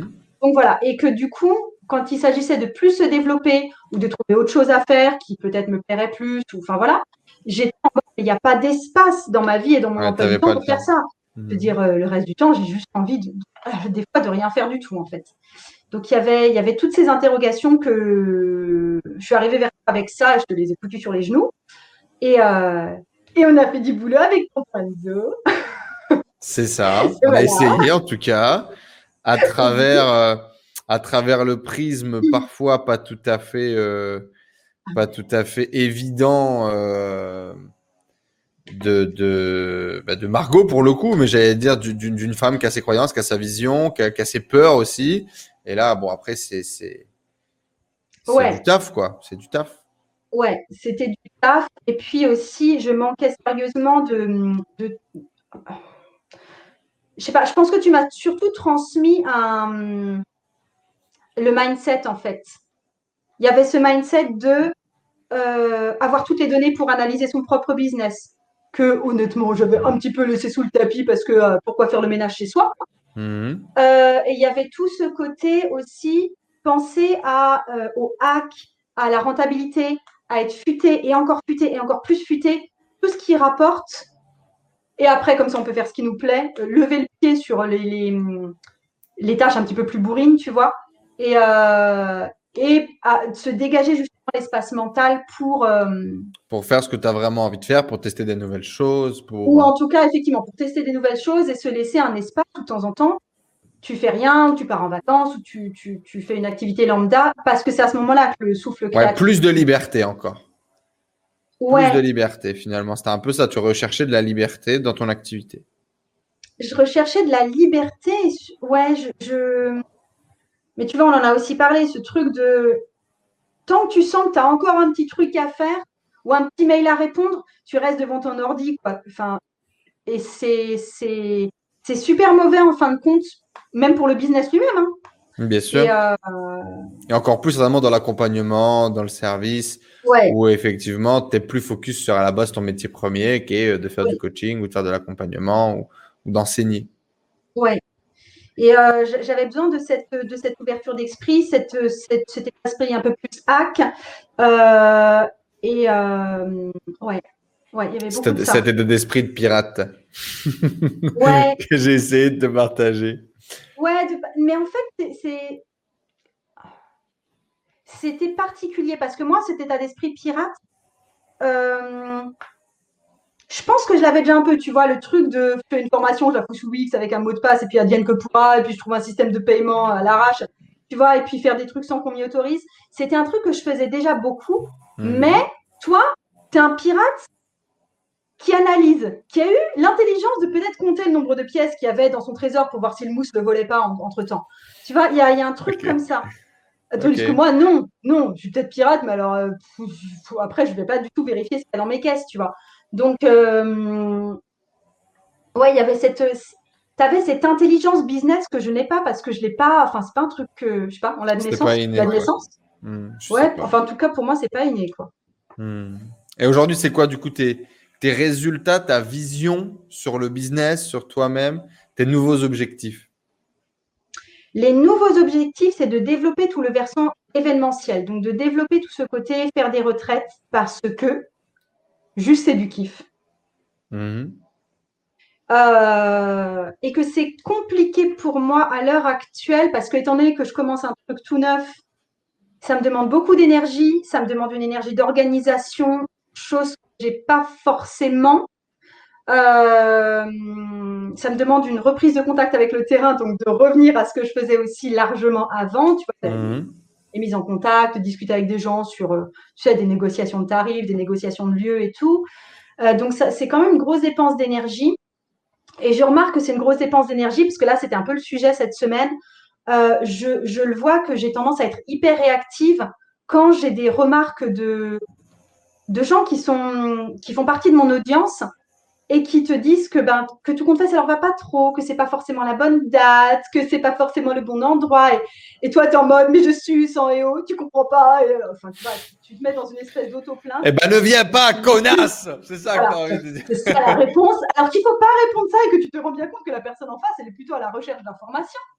Donc, mais tu vois, il y a ce, ce et en même temps savoir que je ne suis pas dans une grosse rentabilité non plus et qu'il va falloir qu'à un moment je trouve cette rentabilité d'une façon ou d'une autre. Et pour l'instant, c'est encore flou dans ma tête. Tu vois, c'est vraiment, c'est assez challengeant pour moi. Euh, si, ce qui s'est passé aussi, c'est que depuis euh, l'accompagnement avec toi, donc le coaching avec toi, on a installé plusieurs fenêtres et depuis les revenus, je pense qu'ils sont stabilisés. Ils sont à plus de 10 000 de toute façon. On va dire ils sont entre 10 et 15 et puis je vise plus. Euh, tu as fait un mois à 20 000. tu as fait, un, mois, as fait un mois de promo. Fait des mois de promo à 20K. à 20, 25. Mais voilà, j'ai eu un autre. Ouais, j'ai fait un autre mois à 20. Mais voilà, mais c'était c'était de l'occasionnel, c'était pas du, du, lycée, tu vois. Et là, je te parle. Mais tu l'as touché quand même. Ouais, ouais, ouais. Mais c'était trop, c'est cool. Enfin, enfin, je veux dire, c'est pour moi, ça me semble délirant. Et puis tout d'un, enfin, et puis tout d'un coup, ça, commence à faire partie d'un truc possible et qui fait partie de ton quotidien. Donc c'est euh, hmm. assez rigolo. Parle-nous justement de ça, de, cette évolution de croyance ou de vision sur toi-même concernant l'argent, par exemple. Ouais. On, on, parle d'une nana qui, effectivement, il y a peut-être 15 ans, euh, se faisait payer en courgettes euh, et qui aujourd'hui gagne 25 000 euros par mois. Il faut faire 25 000 euros de vente par mois. comment est-ce que tu l'as vécu? Quels sont les, les, deux, trois trucs les plus importants que tu as appris sur ce chemin? Il y avait déjà simplement cette, réalisation que c'est possible qui était vraiment. Enfin, je veux dire, c'est. Ah. C'est disponible, c'est disponible pour toi, quoi. Tu peux le ouais, faire. mais pendant un moment, ça, ça fait un peu bugger, tu vois. C'est oui, mhm. Des fois, il y a des moments très enthousiasmants et en même temps, c'est. Cette prise de conscience là, tu l'as, tu l'as en faisant, tu l'as en voyant les autres faire? Comment est-ce que tu l'as cette prise de conscience? Non, non, en, le faisant moi. De toute façon, je pense pas que ça peut se faire autrement. Quand tu vois les autres, ça reste toujours les autres. Mhm dans, le, dans le malheur comme dans le meilleur. Hein. Je trouve que quand tu vois quelqu'un se, hyper mal, c'est toujours l'autre qui a mal. Hein. Euh, donc, ouais.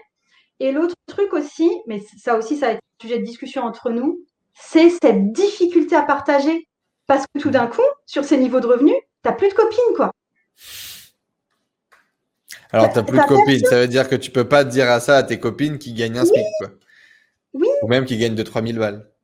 Pourquoi? Qu'est-ce qui se passe? Qu'est-ce que tu ressens à ce moment-là? Mais c'est du genre, tu peux pas, tu peux pas, tu peux pas partager ça. Enfin, je veux dire, c'est pas que tu peux pas partager ça, parce que si, mais je veux dire, il y a une différence qui fait que les autres ne vont pas pouvoir comprendre où ils vont. Il y a un décalage, quoi. Il y a un décalage qui se crée qui est assez bizarre. Tu te sens honteuse? À certains Presque? moments. Ouais. Mhm. Euh, ouais. Et il y a une, une forme de culpabilité qui s'installe, et ça, j'ai remarqué, c'était dans les derniers mois.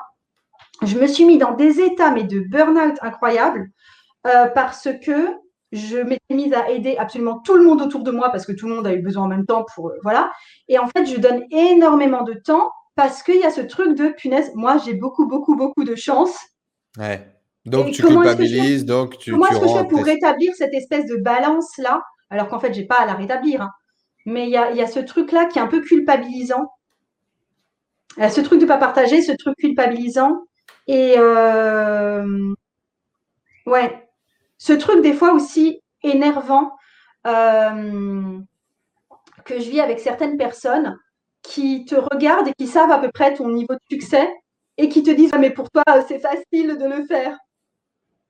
je, tu te précipites sur avec une petite cuillère et tu leur arraches les yeux.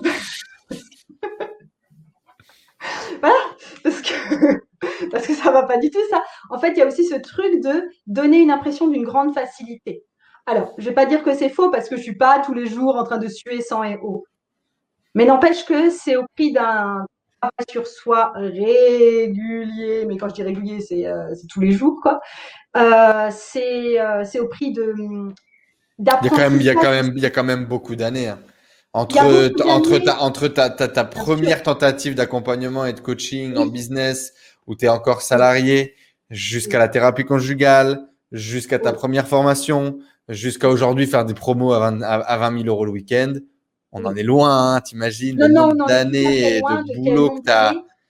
Et la chance que moi j'ai eue, c'est que effectivement, j'ai des gens qui ont continué à me suivre depuis le tout début en fait, qui ont fait tout le parcours avec moi et ça c'est super. Enfin, j'ai une communauté qui est hyper solide et qui est super chouette. Donc ça c'est mmh. super satisfaisant pour moi. Euh, mais là où je trouve ça euh, injuste, euh, c'est quand il y a des gens qui me disent des trucs du style Ouais, mais toi, tu sais te servir de MailChimp. Et je suis en mode Ouais, non, mais c'est à la naissance, on m'a donné le don de MailChimp. Enfin, alors que j'en ai bavé sur cette usine à gaz, comme je pense tout le monde. Mais tu vois, ce, ce, genre de truc. Toi, tu arrives à apprendre ça?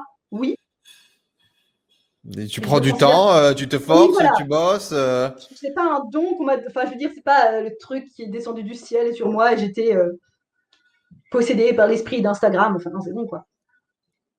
Tu as passé beaucoup d'heures. Tu t'es formé, tu as acheté des formations, tu as fait du coaching. Comment est-ce que tu as appris justement tout ça? Ouais, j'ai passé des heures en formation gratuite, enfin, tu vois, tout ce que tu as sur YouTube facilement, et payante aussi. Ouais, oui, oui, c'était un investissement. Et du temps. Et du temps, ouais. ouais. Le dernier, c'était avec toi. si tu euh, devais analyser ton succès, parce que tu sais, tu sais et tu les vois et tu les connais, des coachs encore plus dans la spiritualité qui sont des smicards éternels et qui sont incapables de décoller sur Internet, il y en a plein. Il y en a plein. et pourtant, parfois, c'est des femmes, des hommes qui ont une lumière incroyable, qui ont vraiment un truc à partager. Mais ça me fait chier. Enfin, vraiment, c'est fou, quoi. Des fois, ça enfin, je suis en mode, mais, mais, mais tu vaux de l'or et pourquoi personne ne te connaît? Enfin, tu vois, j'ai un truc comme ça qui m'énerve. Comment est-ce qu'il faudrait qu'ils fassent Qu'est-ce que tu qu'est-ce que tu pourrais leur partager? Ça a été quoi les clés du succès pour toi? Les clés du succès, c'est aussi d'oser se frotter à ce que tu connais pas. Et en fait, je pense que ces gens-là restent dans une certaine zone de confort où, par exemple, ils connaissent la spiritualité. Et s'ils doivent prendre une nouvelle formation, ce sera pour étendre un champ de leur spiritualité. Par exemple, ils sont clairaudients et vont développer la claire science. Enfin, tu vois, ils, vont que rajouter ce type d'outils et ils vont rajouter que la même corde finalement à leur arc, à l'infini, et sans jamais, alors qu'ils disent, oh mais mon Dieu, mais je ne sais pas euh, me servir des réseaux sociaux, par exemple, ou je ne sais pas développer un réseau même, tu vois, en présentiel autour de soi. Hmm. Mais jamais il leur vient visiblement à l'esprit de pouvoir prendre une formation dans ce sens-là. Donc là, j'irais juste au juste peut-être demande-toi juste de quelle formation ou de quelle compétence, parce que ça peut s'acquérir gratuitement souvent, tu aurais vraiment besoin.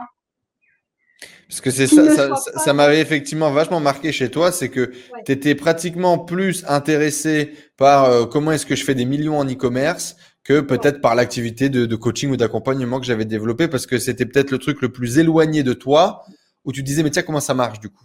Oui, mais en fait, tu m'avais demandé, tu m'as fait, ouais, t'es gentil, pourquoi moi? Et j'ai dit, bah, parce que t'es pas pareil. Ouais.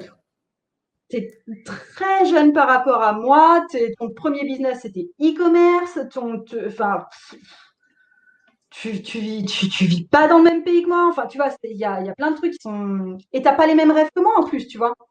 Ce rêve d'étranger qui est très fort chez toi, je l'ai pas. Et c'est OK. Et euh, du coup, moi, ça m'aide vachement, ça à justement pouvoir ramener des trucs nouveaux dans ta façon de faire et la faire évoluer Ouais. Ouais. Et, euh, ce truc aussi de. Alors, toi, tu vois, tu es en République dominicaine, j'aimais bien ce côté étranger aussi, mais tu vois, la première personne auprès de qui je me suis vraiment formée sur les outils en ligne pour développer un business de coaching, c'était une Québécoise. Euh, mmh. Tu vois, je, suis.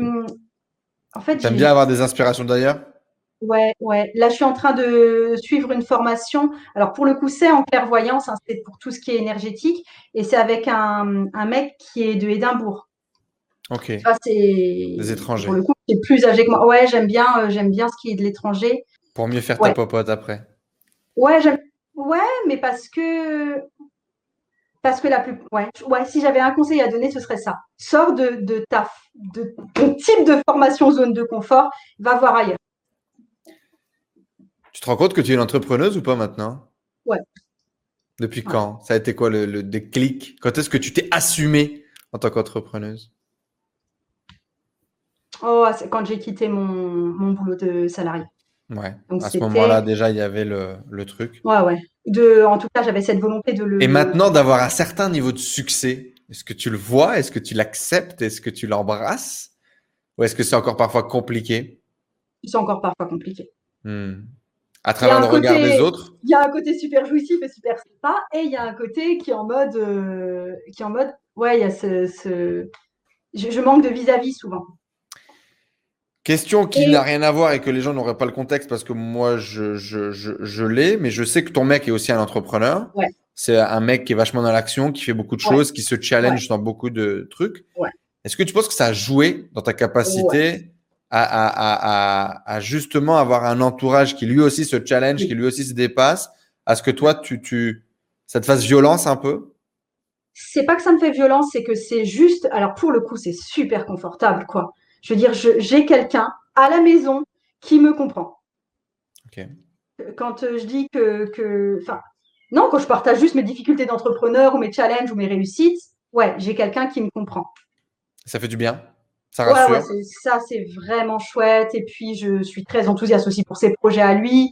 Enfin, tu vois, il y a quelque chose. Euh, et puis, pour le coup, alors, il travaille dans l'automobile, donc c'est vraiment un domaine hyper différent. Mais justement, c'est aussi cool. Et euh, ouais, ouais.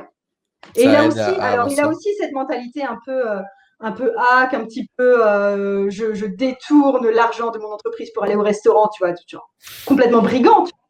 Je me paye, je me paye euh, un, petit resto sur mon temps de travail avec l'argent de la société, mon Dieu. Du coup, tu vois, il, a, il a, aussi cette mentalité-là. Alors, beaucoup plus, hein, c'est la, version soft, hein, le resto, mais euh, qui, est, qui, est, très décomplexante pour moi. Mhm. Euh, donc, ouais, ça, c'est chouette. C'est vraiment chouette. Tu as eu d'autres challenges que j'aimerais qu'on parle un petit peu pour peut-être les, nanas comme toi qui, qui, qui, se développent et qui se développent bien. Ça a été la délégation. Ça a été de donner des tâches que tu trouves peut-être ingrates ou que tu trouves pas super sexy. Ah, c'est bon, arrête de me charrier À d'autres gens, non, mais c'est hyper important parce que avais, tu ne t'autorisais pas à, à tu t'obligeais à faire plein de choses parce que tu ne trouvais ça pas cool de les déléguer. Est-ce que tu peux en parler un peu de ce qui s'est passé et de comment tu as réussi justement à step up sur ces sujets-là? Parce qu'effectivement, ce dont on parle peut-être pas, c'est que tu as quand même structuré un petit peu plus ton activité, que tu as laissé des choses justement à, d'autres personnes mhm. pour pouvoir aussi euh, débloquer un peu du temps et, choisir un peu comment tu dépenses ton temps. Mais en fait, Alors ça, quand, quand je t'ai rencontré, j'avais déjà tu avais pris une, assistante. une assistante. J'avais déjà une assistante depuis un petit bout de temps. Et puis, c'est, enfin, voilà, pour, euh, pour le mailing, pour le, la facturation, l'envoi des trucs à ma compta. Enfin, bon, bref, toutes des tâches administratives de base, euh, un peu de SAV, bref. Euh, et, ça allait très, très bien. J'étais très contente de ça. Un peu de SAV, mais tu repassais derrière, non? Ouais, je repassais derrière et je repasse toujours. Enfin, non, je repasse. Hmm, c'était essentiel que tu saches comment une personne allait être traitée, quelle expérience elle allait ah vivre, quel message. Ça, toujours. Non, mais, et, non, mais et, que non, mais ça, alors c'est je sais bien que ça allait toujours et que c'est essentiel, mais tu avais ce truc de je le fais forcément mieux. Ouais, tout à fait. Donc voilà, j'ai changé, j'ai changé, ça va. Là-dessus, j'ai un peu changé. Je suis toujours Justement, mais pas, mais il y a plein de femmes, je suis sûr, qui, plein de nanas ou plein d'hommes qui sont consultants, coachs, prestataires et qui sont là-dedans et, et qui voient pas même à quel point ça peut les ralentir d'avoir parfois un besoin de perfection. Euh, Alors, pour mon assistante, là, pour le coup, j'ai vraiment dû la, former et lui dire vraiment ce que je voulais pour la façon de répondre aux gens. Euh, je veux dire, quand est-ce qu'on envoie bouler quelqu'un? Quand est-ce qu'on rembourse? Quand est-ce que euh, on est hyper gentil et compréhensible Enfin voilà, ça, c'était vraiment, j'avais besoin que ce soit méga, méga carré. Mais et parce que honnêtement, là, je pense que oui, j'étais meilleure tout simplement parce que je sais parler à mon audience et j'avais besoin de le transmettre. Là où je me rends compte qu'elle est vachement meilleure que moi, c'est quand je cherche pendant 30 ans un bug peut-être qui aurait sur Podia. Et elle, je lui dis, bon, écoute, il y a un bug sur Podia, tu m'aides à le faire. Et elle, euh, cinq minutes après, elle revient et elle m'envoie un message en disant, c'est bon. C'est très énervant. C'est parfait. Et donc voilà. Donc elle est très, très. En fait, pour tout ce qui est système en ligne, elle est bonne. Donc, euh, et meilleure que moi. Et euh, depuis, j'ai embauché en plus une nana qui s'occupe de toute la partie un peu graphisme, quand je dois faire des PDF, quand je dois faire des images pour les ajouter sur un cours. Euh, elle se charge de ça. Et là, pour le coup, je l'ai vraiment recrutée pour, euh, pour ses qualités graphiques parce que je la connaissais, je la suivais sur Instagram pour ça et tout. Et, et vraiment, je lui dis juste, voilà, voilà ce que je veux, voilà le texte grosso modo que je veux, débrouille-toi. Et elle me sort un truc, à chaque fois, ça me met des paillettes dans les yeux, donc c'est parfait. Et c'est très, très cool.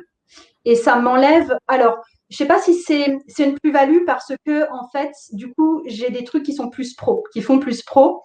Euh, mais avant, c'était quelque chose qui ne me prenait pas forcément beaucoup de temps. C'est juste que ça faisait, ça faisait juste dégueu parce que je sais pas bien le faire. C'est tout. Et puis même, c'est du temps de cerveau disponible en fait. Pendant que tu penses à devoir faire ton logo, ton machin, ton truc. Ouais. Ouais, non, exactement. Mais, euh, mais voilà, c'était, c'était plus. Euh, c'est, apporte la touche qualité, quoi. Et dernièrement, mais ça, c'était surtout ça le gros débat avec toi, c'est que, c'est que Enzo m'a fait embaucher une femme de ménage. Donc, dans la souffrance et la lenteur, on a terminé le coaching ensemble, j'avais toujours pas embauché de femme de ménage. Je m'étais donné mille excuses et ça a été très très compliqué justement pour ce côté. Euh, j'avais pas envie de confier un, truc ingrat à quelqu'un d'autre. J'avais pas envie de confier ma merde à quelqu'un d'autre. Autant confier mes tâches graphiques à quelqu'un, ça n'a pas été compliqué parce que je trouve ça. C'est joli, c'est beau. Ouais, c'est joli. Enfin, je veux dire, pour moi, c'est une tâche qui est gratifiante, honnêtement. Donc, euh, c'était pas. Je me suis pas plus retourné le cerveau que ça. Mais pour le ménage, ça a été, ça a été super chaud, quoi.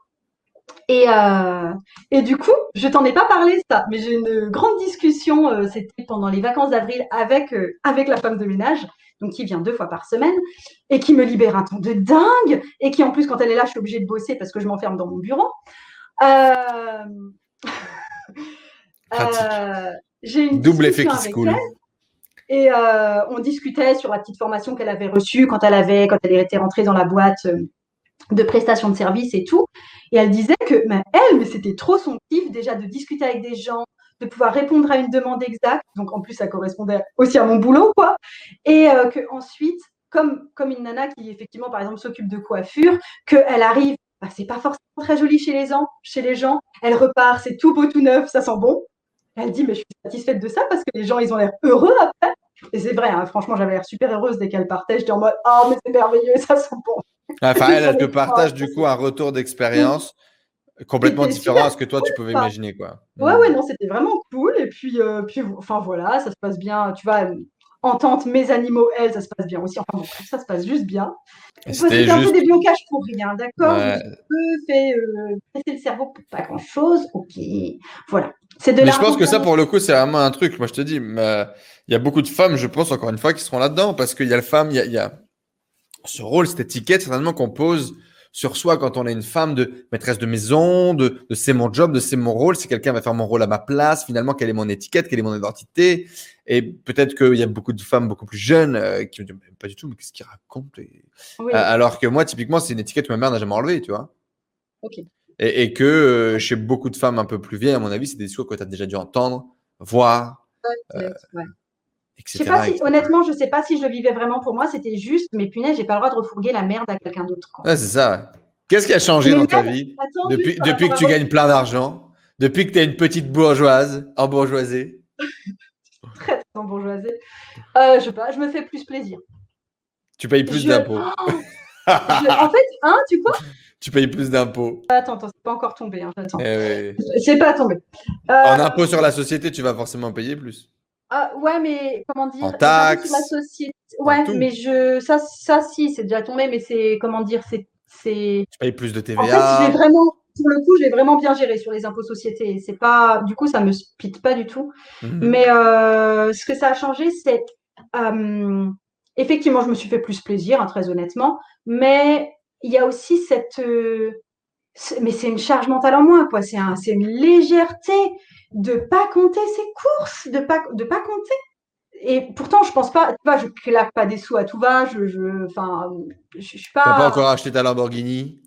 Voilà, j'ai pas acheté de voiture tout court, je, tu, je m'en fiche, tu vois. C'est, euh, j'ai pas des, j'ai vraiment pas des goûts de luxe, mais, euh, mais j'ai pas besoin de compter. Et avant, c'est quoi ton luxe alors? C'est quoi ton luxe que tu vas t'offrir, que tu vas te payer avec tes deniers? Durement gagné Déjà, je me suis acheté plein de jeux de tarot avec moi en argent de société. Il y a, depuis la fin du Covid, il y a les restos qui sont revenus. Il y a, c'est plutôt une douceur de vivre en général. Mhm. C'est pas, euh, j'ai pas de. C'est ça ton lifestyle à toi? Ouais, j'ai, pas d'ambition d'un gros truc à acheter. Ah, si, je me suis acheté un canapé. Mais enfin, tu vois, c'est, pour moi, c'est pas. tes prochains objectifs, tes prochains rêves, tes prochains objectifs, c'est quoi? Prochains, prochains objets. Tu l'as dit avant moi. Euh, ben déjà, il y a des. En termes d'augmentation de chiffre d'affaires, oui, c'est bien là. Parce que juste pour le goût du challenge. Ouais. Et c'est ensuite, effectivement, mais là, je te l'ai dit, de développer cette histoire de retraite autour du tarot et d'arriver à en faire quelque chose de pérenne et pas juste. Euh, pas juste un coup sympa où on se rassemble et euh, où quelque part je n'ai aucune rentabilité dessus. J'ai envie que ce soit vraiment un, un pilier de mon entreprise et pour l'instant, c'est pas du tout le cas. Et c'est vraiment un challenge pour moi. Elle en a fait un, elle dit c'est pas du tout un pilier de mon entreprise, je ne comprends pas. Bah, oui, mais non, non, je veux dire, c'est pas au niveau rentabilité, on n'y est pas du tout. Enfin, tu vois ce que je. Enfin...